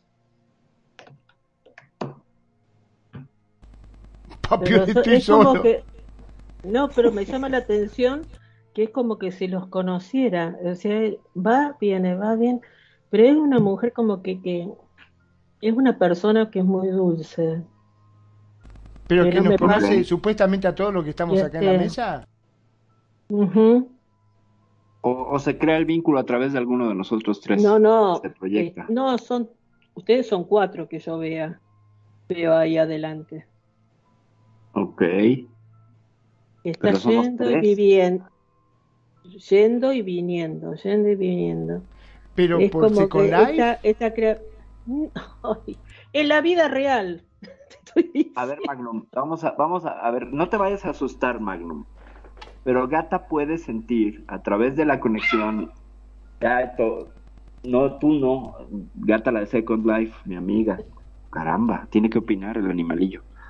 Eh, a través de la conexión del. Cuando te conectas en Skype, se conectan las energías, ¿va? Y esto está sirviendo de canal para que esta manifestación, que ya sea. está gato lo ve. El gato la está viendo, el gato la siente. Entonces por Sí, tu lado, bueno. perfidia. Tengo 23 gatos, así que. Pero es la única que, que está como alteradilla, ¿eh? Las otras están eh, en otras actividades. Como acaban de comer, entonces pues están más bien dormidos, pero probablemente sí la Y bueno, pero date cuenta que los gatos son, la- son energías también y ellos claro. ven, ellos ven lo que nosotros no vemos. Qué suerte, era de perfidia, casi me muero del susto. No me hagan esta joda, por Dios. Eh, probablemente, mira, gata, te lo pongo así. Aquí a tres, dos, cuatro, tres metros de mí detrás están las urnas de mis padres. Y, mi madre casi encajaría con la, con la descripción, pero ella Está tenía el pelo- acariciando, eh, eh, que va, viene y está acariciando, es como una persona dulce. Yo la veo una persona como que, que dice estoy bien, estoy, estoy tranquila. eh, Ok. Pues y, sien- y- y siento, y, y- siente, y era muy siento, cariñosa y muy, sí. y siento que, que es, espera, te está, si es por ahí, es, es como que te está acariciando, es como que, mira, a veces me pasa con los- las madres de mis amigas, ¿viste? Cuando fallecen, las madres que, se, que se comunican así, como que quieren dar amor, quieren este, expresar todo su amor y... Espérate. Es- Está diciendo te quiero. Wow, pues qué bonito. Qué bonito. Ay, está emocionada. Ay, Dios mío, me pongo a llorar. Está emocionada. Mi madre se fue en el 2000, así que Está tiene 21 años. emocionada. Wow, pues qué bonito. Pues bienvenida, doña Hermida, seas a este programa que tú me enseñaste, no te hagas. Mi madre tenía sus facultades. Dice, dice que contés, dice que contés algo que vos sabés. De que cuente algo que yo sé. Espíritus. Pues ya conté que se ríe, que se ríe, que se ríe. Dice que se ríe ella. Ella se ríe y dice que lo cuentes. ¿Será eso que contaste recién? Eh, eh, es que eso ella me, me lo contó. Yo, a mí no me tocó, yo creo que no había nacido, pero eh, lo interesante fue, sabes que ella y, mi, y una tía eran las que estaban platicando y querían, querían traer de, Sonora a mi abuelo para, para enterrarlo. Mi abuelo se casó con una, una curandera yaqui que era mi abuela. Eh, a lo mejor es eso lo que quiere que cuente mi, mi madre. Tiene poderes. por ahí está la línea con, con el asunto de la sanación y la mujer medicina. Tu mamá tenía poderes. Ahí se me caen las lágrimas. Le hacía la evidencia, sí, sí. Sí, y luego fíjate, me casé yo con una mujer que también tenía evidencia, que leía el tarot, y mis hijos salieron, bueno, ahí sí, dead people, los dos. Los dos son, tienen muchas facultades para ese asunto. Yo no, yo soy bien piedra en ese sentido. Yo este, miro más bien cosas más físicas, pero eh, a lo mejor es eso lo que ella quiere que contara. Qué interesante y qué bonito y qué, qué lindo, qué lindo. Perdón, porque lo que pasa es que a, veces me pasa, mira, vos sabes que una vez me pasó con un actor de, de, México y con también con un director de teatral. Ay, se me están cayendo las lágrimas. Ah, qué bonito. Perdón, perdón de la, de la, de. a ver. Dice que te quiere. Wow. Perdón, perdón. Yo a ella, y yo ella. ¿Qué puedo decir si sois tú sin mente madre? ¿Qué puedo yo? Wow. Este, uy, qué fuerte. No pensé que me iba, yo le dije a Petro, digo, me parece que voy a llevar a alguien, digo, va a aparecer alguien. Este, Por cierto, el nombre de mi madre, Armida. Ese era su nombre, es todavía. Sí, pero te acaricia, te sigue acariciando. Este, te comentaba que, yo he estado en contacto hace años ¿no? con, esta gente de México y charlando así, viste, a través del teclado, yo le, porque ellos me, me preguntaban, qué sé yo, viste, entonces este, digo, mira, pone las manos encima del teclado, yo las, la pongo también sobre el teclado a través de Skype, no nos veíamos. Este, y vos sabes que, yo le decía a ellos, digo, a uno le apareció una persona, un amigo que había fallecido, me decía, ay Cristina, no me digas eso, por favor, que me estoy asustando, digo, pero vos querías a tu amigo, sí, dice, era como, como mi hermano, entonces no tenés que tener miedo. Entonces, este, eh, digo, quédate tranquilo, digo, que, que está tan agradecido, dice, digo, con vos, dice, con todo lo que has hecho, con él, todo. Entonces, pero viste cosas lindas, o sea, cuando a mí me aparece así como son, este, padres, madres o algún hermano, amigo, es como que, que realmente, eh, o sea, casi siempre, viste, es una, una manifestación de amor que, que y el mensaje que uno puede llegar a dar en esos casos, porque cuando te aparece alguien es porque viene para vos, des, casi siempre. Que me calle la boca. Sí. Te acabo de abrir un NIM. Haz grande tu, tu pantalla de Second, porfa. Presta atención, este Magnum, porfa. Espérate. Preto, andas por ahí porque te caíste de SL. Se nos cayó también de. Se cayó. Se nos cayó del. Me parece que también se cayó de, de SL. De, de Skype. Ok. ¿Ya está? ¿Y qué pasó? Sí.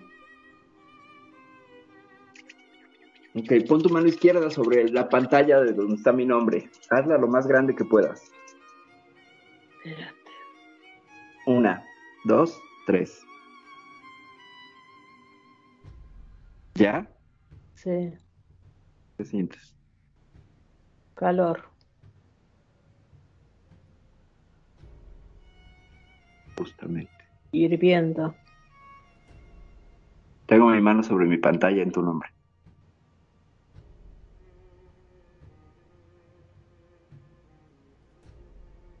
¿Rico? sí, ¿verdad?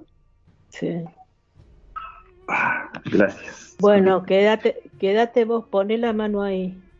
Venga. Yo te voy a te voy a traspasar la visión. Cerra los ojos, relájate.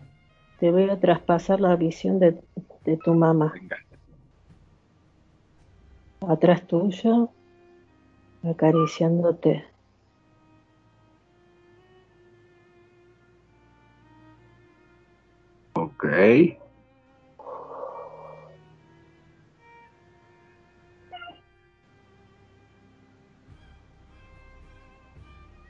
Wow. ¿Lo sentís? Eh, sí. Sí, De hecho, cuando me lo dijiste, conecté con eso, eh, pero más ahorita. Ah.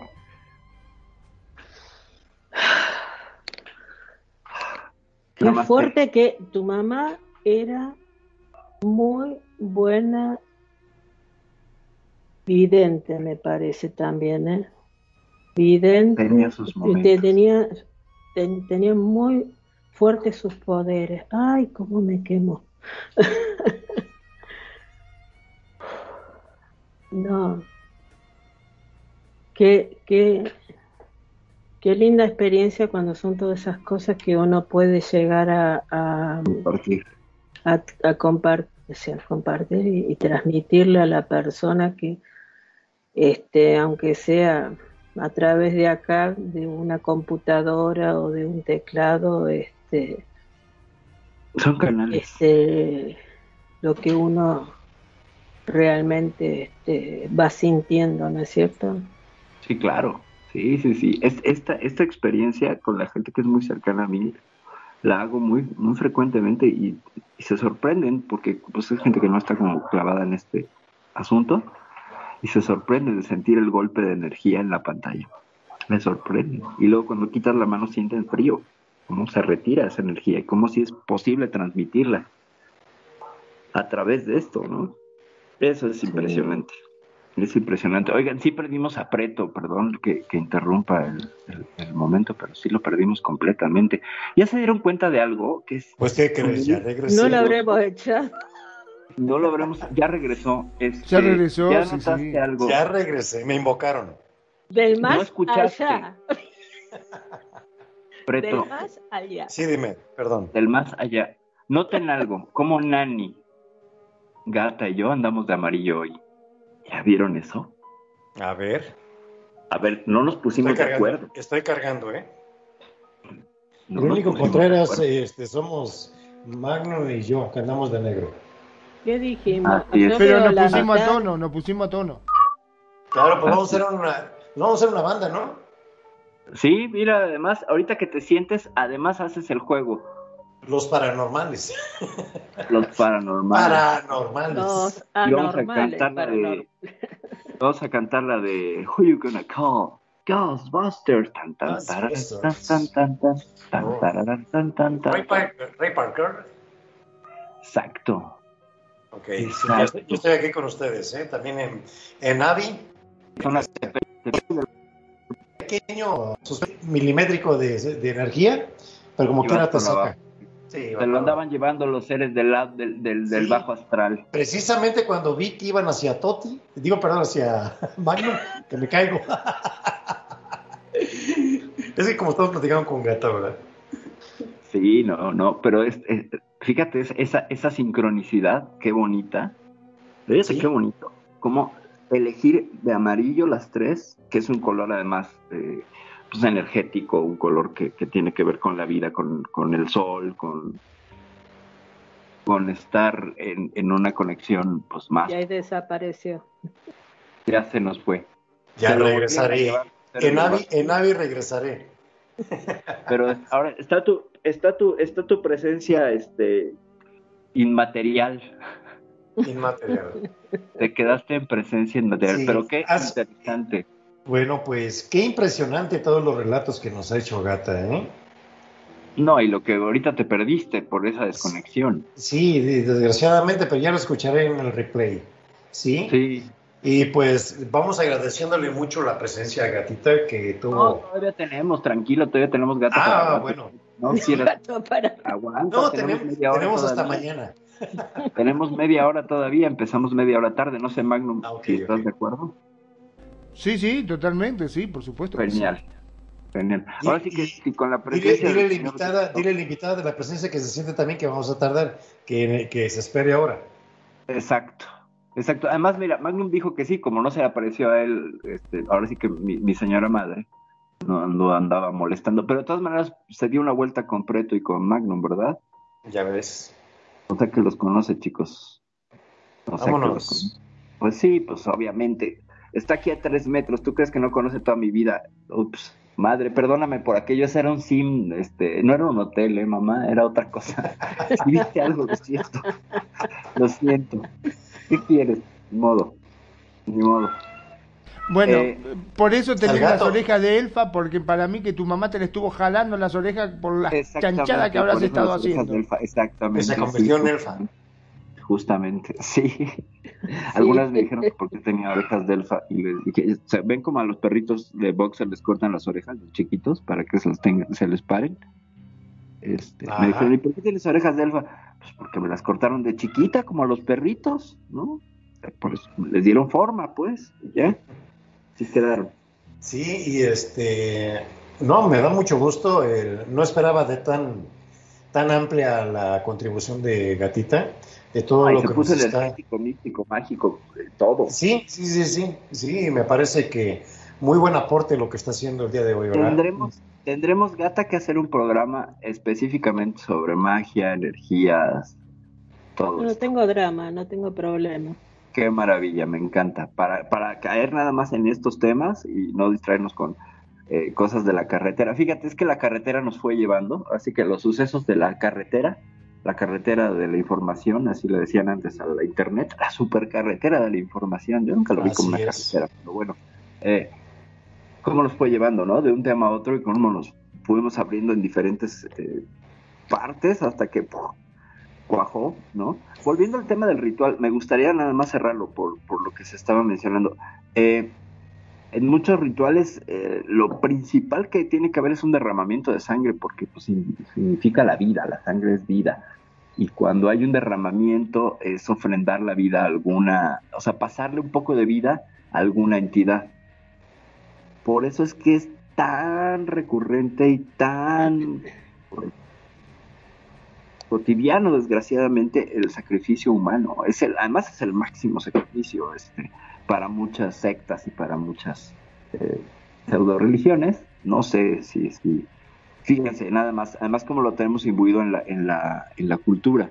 En la cultura judeocristiana, eh, el vino de consagrar es la sangre de Cristo. De hecho, hay un vino Correcto. ¿no? Y, y- y el- la hostia es el cuerpo de Cristo. Entonces hay una cuestión ritual de beber de su sangre, o sea, de su vida, y, Y de comer su cuerpo. su cuerpo, lo cual sería un canibalismo esotérico, digo yo, eh, en aras de obtener parte de ese poder para ti.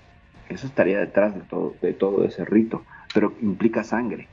Y me imagino que hay muchas otras religiones donde está esta cuestión de la sangre. El- los monjes budistas visten de un color azafrán, que no es precisamente el color de la sangre, pero representa justamente el fluir de la vida. Entonces, como el derramamiento de sangre, tristemente, venimos a, hablar de este asunto de los rituales, por el tema de esta niña que, pues ojalá las- se resuelva de la mejor manera ese tema y que, que tenga pues un buen puerto, pero pues parece que todo está apuntando a que la niña la tienen ahí secuestrada para, para ofrecerla como parte de una ofrenda ritual. Ojalá no sea así, ojalá, ojalá no sea así. Pero bueno, eh, es un tema muy fuerte, mucho, muy fuerte.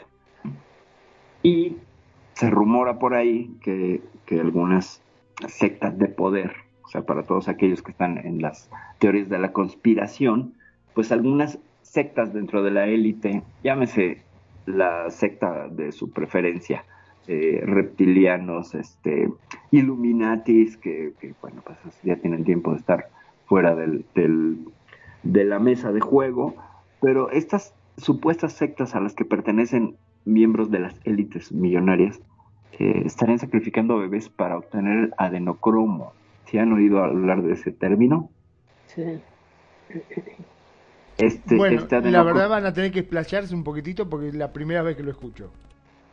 Ok, el adenocromo sería una sustancia que se genera en el momento de mayor terror y que es mucho más poderosa eh, el adenocromo de los bebés que el de los adultos. Y que si tú la consumes es la droga de drogas. O sea, no nada más te mantendría joven, sino que te haría entrar en un estado de conciencia tipo eh, un enteógeno para proyectarte más allá del... verías el tejido de la realidad con este adenocromo.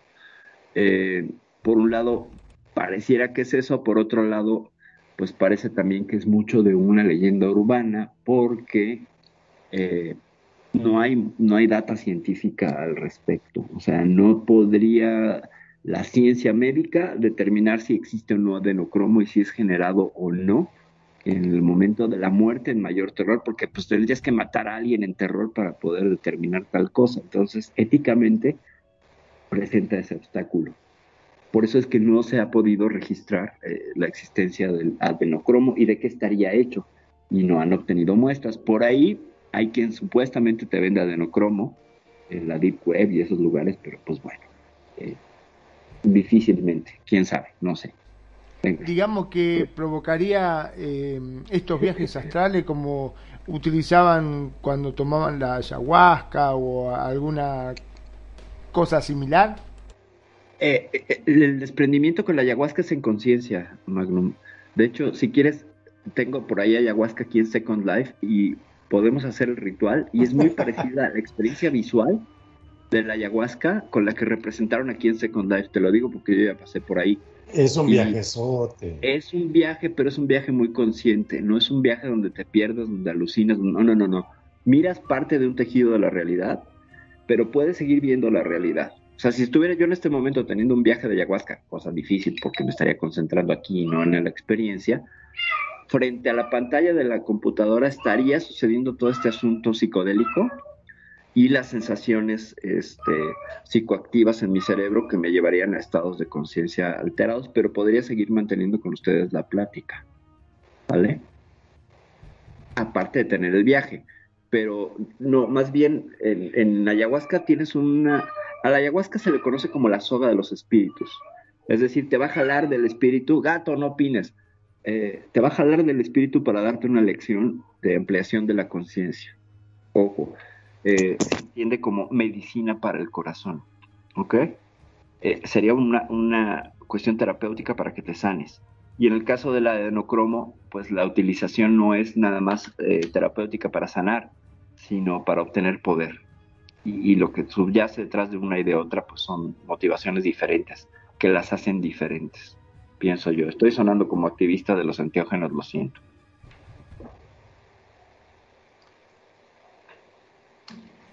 Nos quedamos todos callados porque estamos todos esperando la respuesta de Preto. Eh, pensando en, esa, en ese análisis que estás haciendo, perfil, sí. Eh, lo que son toda la alteración de los estados alterados de conciencia, muy bien descrito, ¿sí? ¿Cómo influye cierta, cierto, cierto, este, ¿cómo vamos a decirlo así? En ciertos lugares que adecuas para llevar a cabo esas prácticas. Esos lugares, vamos a decirlo así, aparte de que es una práctica física, porque hacen manipulación ya sea de piedras, de hierbas, de hongos, de diferentes cosas, dependiendo de la región donde te encuentres, ¿sí? Sí. No es nada más la acción que vas a tener tú de hacer eh, eso físicamente, sino se queda matizado también emocionalmente. ¿Sí? Por el resultado de lo que vas a provocar que haga tu cuerpo, que haga tu persona y qué consecuencias vas a tener de tu conducta, ¿sí? Claro. Entonces, ahí se viene desprendiendo los lugares eh, ya marcados de los que estamos hablando ampliamente, ¿verdad? O sea, lo ideal sería, lo ideal sería en un lugar de poder, ¿no? Yo lo hice en medio de un bosque, en una construcción, en un tipi que levantamos nosotros mismos. El tipi mide 18 metros de altura. Imagínate las varas. No, enormes. 120 kilos cada una y te, te, enseñan a armarlo como lo armaban los nativos americanos. Sí. Desde ahí empieza la experiencia. Y en el bosque o sea, en contacto con la naturaleza. No era un punto energético, o, sí, que era Valle de Bravo, no Tepoztlán, hay una gran diferencia, pero finalmente con el contacto con la naturaleza ya estás aportando un buen de, de, buena vibra, pues, ¿no? De, una cosa, eh, pues, que sería aventurosa para la experiencia. No es lo mismo que si te metes a ayahuasca eh, sentado en un sofá de piel en un departamento en una ciudad. definitivamente la experiencia será diferente y, puede ser que sea hasta un mal viaje. Sí, porque va, acompañado hasta del rito. Vamos a poner un ejemplo de los voladores de Papantla. Claro. Sí, famosos. Ellos originalmente es un árbol grande el que van y cortan, piden permiso a la naturaleza de cortarlo, lo derraman, lo cargan entre los danzantes nada más, porque son los que van a hacer uso del palo volador. Van y es una ceremonia muy impresionante la del enterramiento del palo volador. Ahora lo hacen de metal, ¿eh? tubería y todo, es otra cosa. Pero originalmente se ponía la ofrenda en lo que es la base donde va el enterrado el árbol, eh, todo lo que es el tallo, lo que, donde van a hacer el, van a colocar la manzana en lo cual de que una vez que ya está metido el, palo en la tierra, le ponen sus ofrendas. Anteriormente estaba dedicado, y hasta la fecha, mejor dicho, al dios trueno. ¿Sí? Era e, e, una ceremonia para invocar a las fuerzas de la naturaleza, a que tuvieran buenas cosechas, de que tuvieran una buena vida, y ya una vez clavado el, el palo, donde van a danzar, suben lo que es la manzana. La manzana se le llama al cuadro que va donde va toda la piña del cable, del mecate.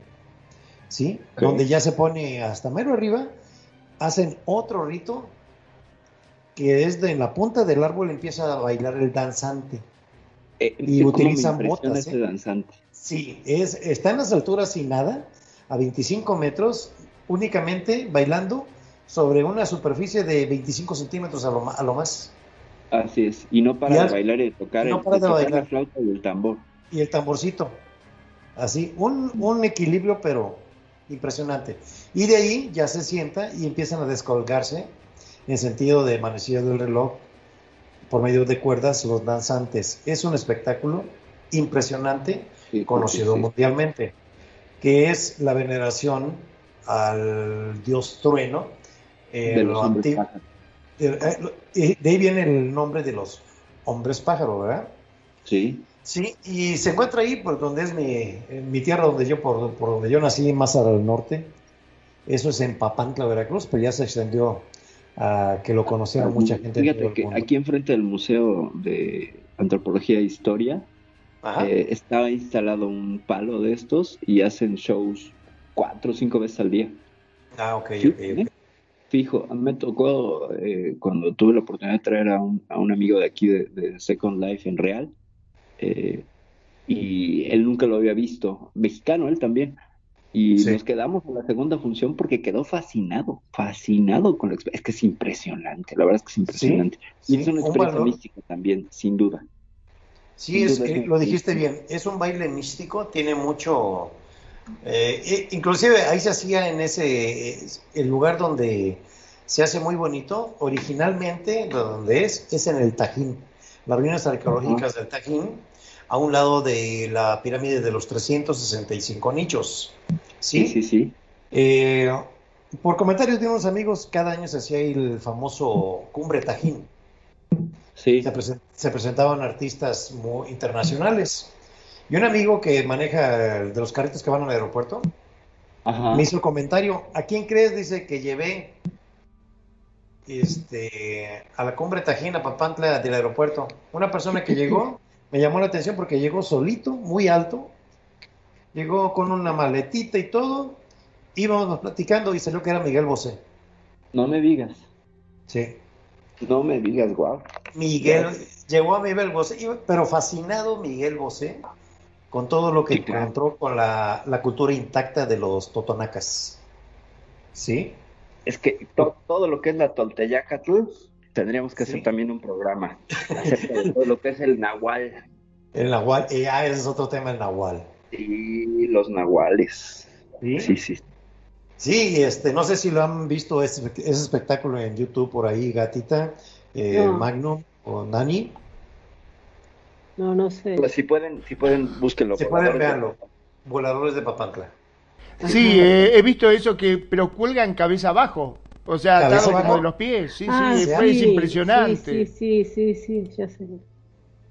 Sí, pues tiene un sentido muy místico, como les digo, les describí cómo es el proceso. No es una cosa de un de algo actuado, es algo en lo que ellos creen, ¿sí? es donde dice uno, pues está intacta esta cultura, ¿sí? Y se ha transmitido, ha trascendido a nivel de los años actuales, ¿eh? Y ojalá que no pare, ¿eh? Ah, no, claro, son tradiciones que, bueno, es como es como ver las famosas boleadoras de los gauchos, que qué miedo y qué habilidad para moverlas. Que te eh, pegas con una de esas y te andas matando. Una vez ya me ¿No? los dedos, yo, bailaba como los... bailaba como Michael Jackson. No me digas. hasta para atrás y adelante.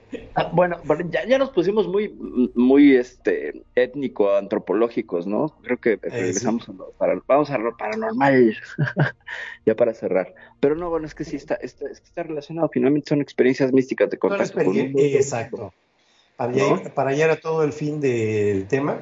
Cuando tú haces un rito eh, de iniciación de algo o de ya capitalización de algo, es donde te das cuenta de que la diversidad que tenemos en creencias, todos los humanos, y todas se respetan y todas son válidas, ¿eh?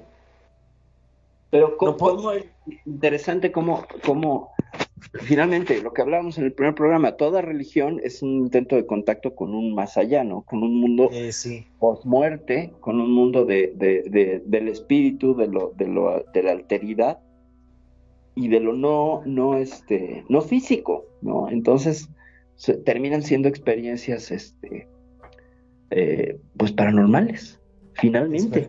la epifanía de, una, de una, eh, de una santa, de una monja religiosa católica es exactamente igual que, que de, místico que la, que la, el contacto con los espíritus de un chamán del Amazonas, ¿no? O sea, es este estado de conexión con lo superior, ¿no? Con, la fuente, con, vaya, con Dios, como le quieran ustedes poner, con ese, con ese otro mundo.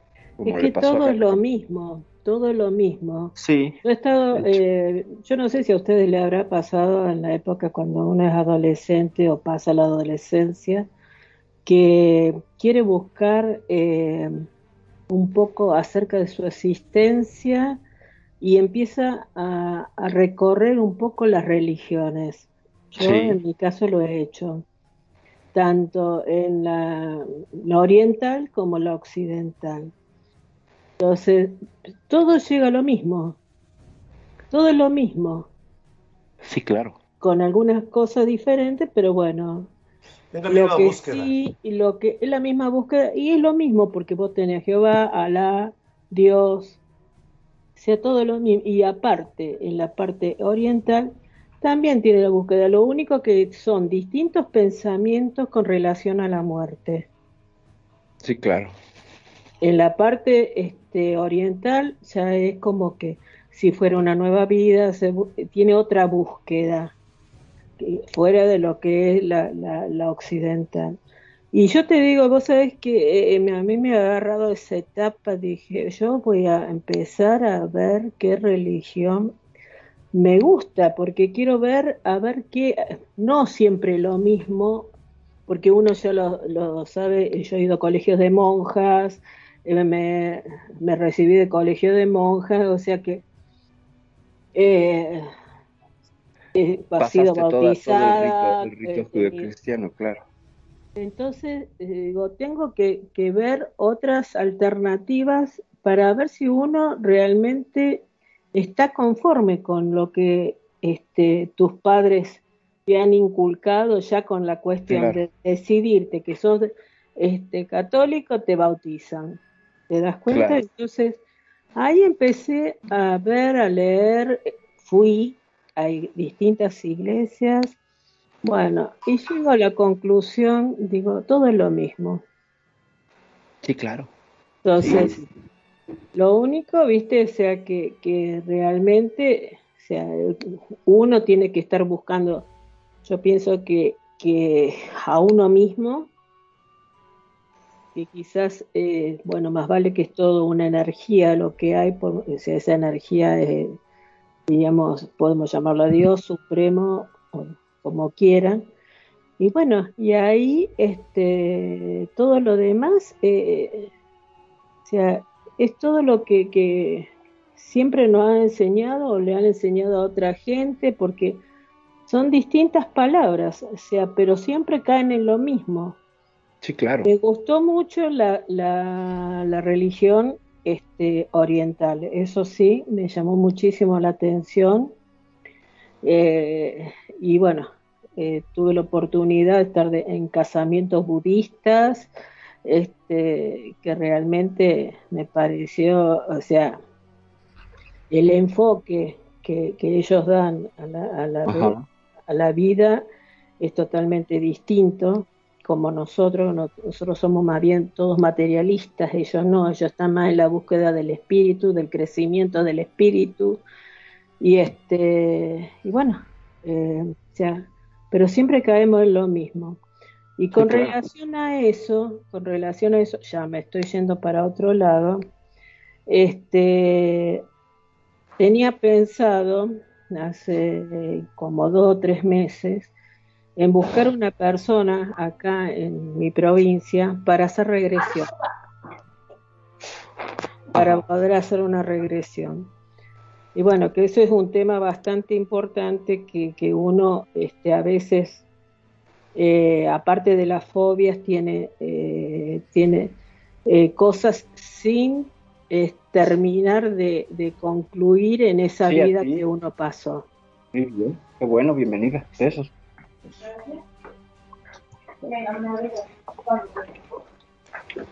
Perdón, perdón, perdón. Digo, digo mi hija. Es un poquillo, este, es un poquillo como yo, hace ruido. Bueno, eh, con la búsqueda ecuménica espiritual de cada quien sí podríamos hacer todo un programa y bueno, con la cuestión oriental también, porque además están llenos de historias paranormales también geniales. Eh, lo que son los, los jin eh, de, la, de, la, de la cultura musulmana eh, y los fantasmas japoneses y las apariciones y, cómo, cómo, perciben los en, en Oriente la, el otro mundo también es todo, todo, todo un tema que sí podríamos desarrollar eh, sin problemas en otro programa. No sé cómo, cómo lo vean Magnum y, y, Preto, ese, ese otro mundo oriental. Por supuesto que sí, a mí particularmente me parece que estaría buenísimo. Eh, ya de por sí el hecho de que estuviese gatita acá nos abrió la mente para otro lado a nivel de que está bueno su experiencia de vida, porque no es lo mismo, siempre digo, contarlo que experimentarlo y el hecho de poder presenciarlo, estar con alguien, esto que ha pasado acá en, en, la radio, de la presencia justamente de tu señora madre, este realmente me, me, asombró, realmente me pareció algo muy fuerte, ¿no? de poder tocarlo. Mi madre. Exactamente. Me parece que es algo muy fuerte y algo que no podíamos dejar de pasar. Sí. Yo le dije a Preto, yo voy a llevar a alguien, ¿no es cierto? Si me dijiste. Digo, ustedes eh, espero que no se asusten. Pero, pero no me dijiste que iba a ser pasaporte del coco. bueno, no, yo dije, yo voy a llevar a alguien, le dije. No sabía quién era, pero bueno. Wow.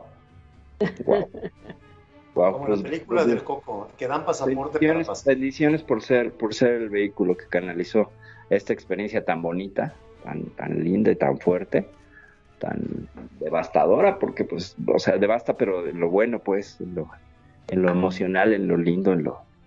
No, yo te dije que, yo te dije, eh, dentro de todas las experiencias que he tenido con madres así que han fallecido, que los hijos me piden a ver si las puedo llegar a ver, qué sé yo.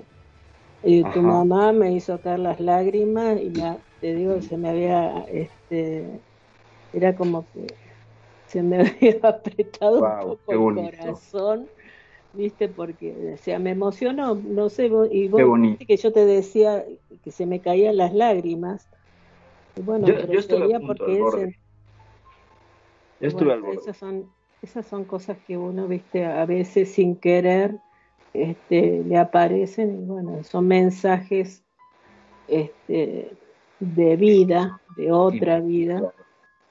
Este, por lo menos para darte un poco de, de, cariño, de tranquilidad. Pues te, vamos a agradecer mucho, mucho, mucho, Garita, tu contribución. Esperamos que no sea la última vez que vengas, primera y última, no. Tienes aquí las puertas abiertas para debatir temas, platicarnos experiencias y darte muchas las gracias por esta gran tarde que hemos tenido de buena plática, de mucha calidad yo pienso, con una persona que ha tenido la oportunidad de experimentar lo que a muchos se nos niega. ¿eh? Te damos muchas las gracias y empezamos a despedirnos, mis amigos. Bueno, gracias a ustedes, chicos, y uno no es que tenga el don, todos tenemos el don. Lo único que tenemos que saber, a, ver abrir en primer lugar el, tercer ojo y dejar que todo fluya y van a ver que, que, van a empezar a, a, experimentar cosas que ustedes quizás no quieran ver y se les puede llegar a aparecer. Magnum. Sí, este, perdón, estoy con tos. Eh. Eh, ando todavía, no me puedo sacar este resfrío de encima que se me ha pescado y no, me quiere dejar. Le decía justamente a Perfi, eh, tengo un resfrío que es más fiel que mi perro. No me quiere largar. no lo suelta, no lo suelta. no me suelta, no me suelta, me sigue a todos lados, es increíble. Transmitiendo ah, directamente desde Mar del Plata, República Argentina, mi nombre es Magnum Dacun. Agradezco como siempre a todos los que nos escuchan, nos eligen día a día y hacen de Radio con sentido su radio. Siempre digo, sean felices, el resto son solo consecuencias. Te dejo perfil para que te despidas. Gracias, Preto, gracias. Pues bueno, primero que nada agradecer, agradecer a Gata la experiencia tan, tan, tan sensacional tan energética, tan, tan trascendente, no solo de tus experiencias, sino lo que se manifestó y lo que sucedió. Muchas, muchas gracias, bendiciones, gracias, de verdad. Eh, gracias, Preto, por, por, por, promover, traer a, a Gata este programa. Gracias, Magnum, por la, la producción, por la paciencia, por, aunque estés asustado, no irte. Eh, Muchas gracias por los chistes. Gracias, Nani, también por estar presente por allí. Muchas gracias a todos, a todos escuchas de, Radio Consentido. Esto fue el Cuscus, el programa que este, tiene experiencias paranormales en vivo. Ya me voy, soy Perfidia Vela desde la Ciudad de México. Gracias. Preto, por favor. Amigos, es así como cerramos por esta noche esta emisión, muy buena emisión que hemos tenido con nuestros invitados de lujo, como siempre la superconductora Perfi, Magnum, Nani, owners aquí de Radio Consentido, y nuestra gran invitada, Gata Versace. Su servidor, Pretoriano Chrome, les da las gracias. Nos vemos en la próxima. Hasta la vista.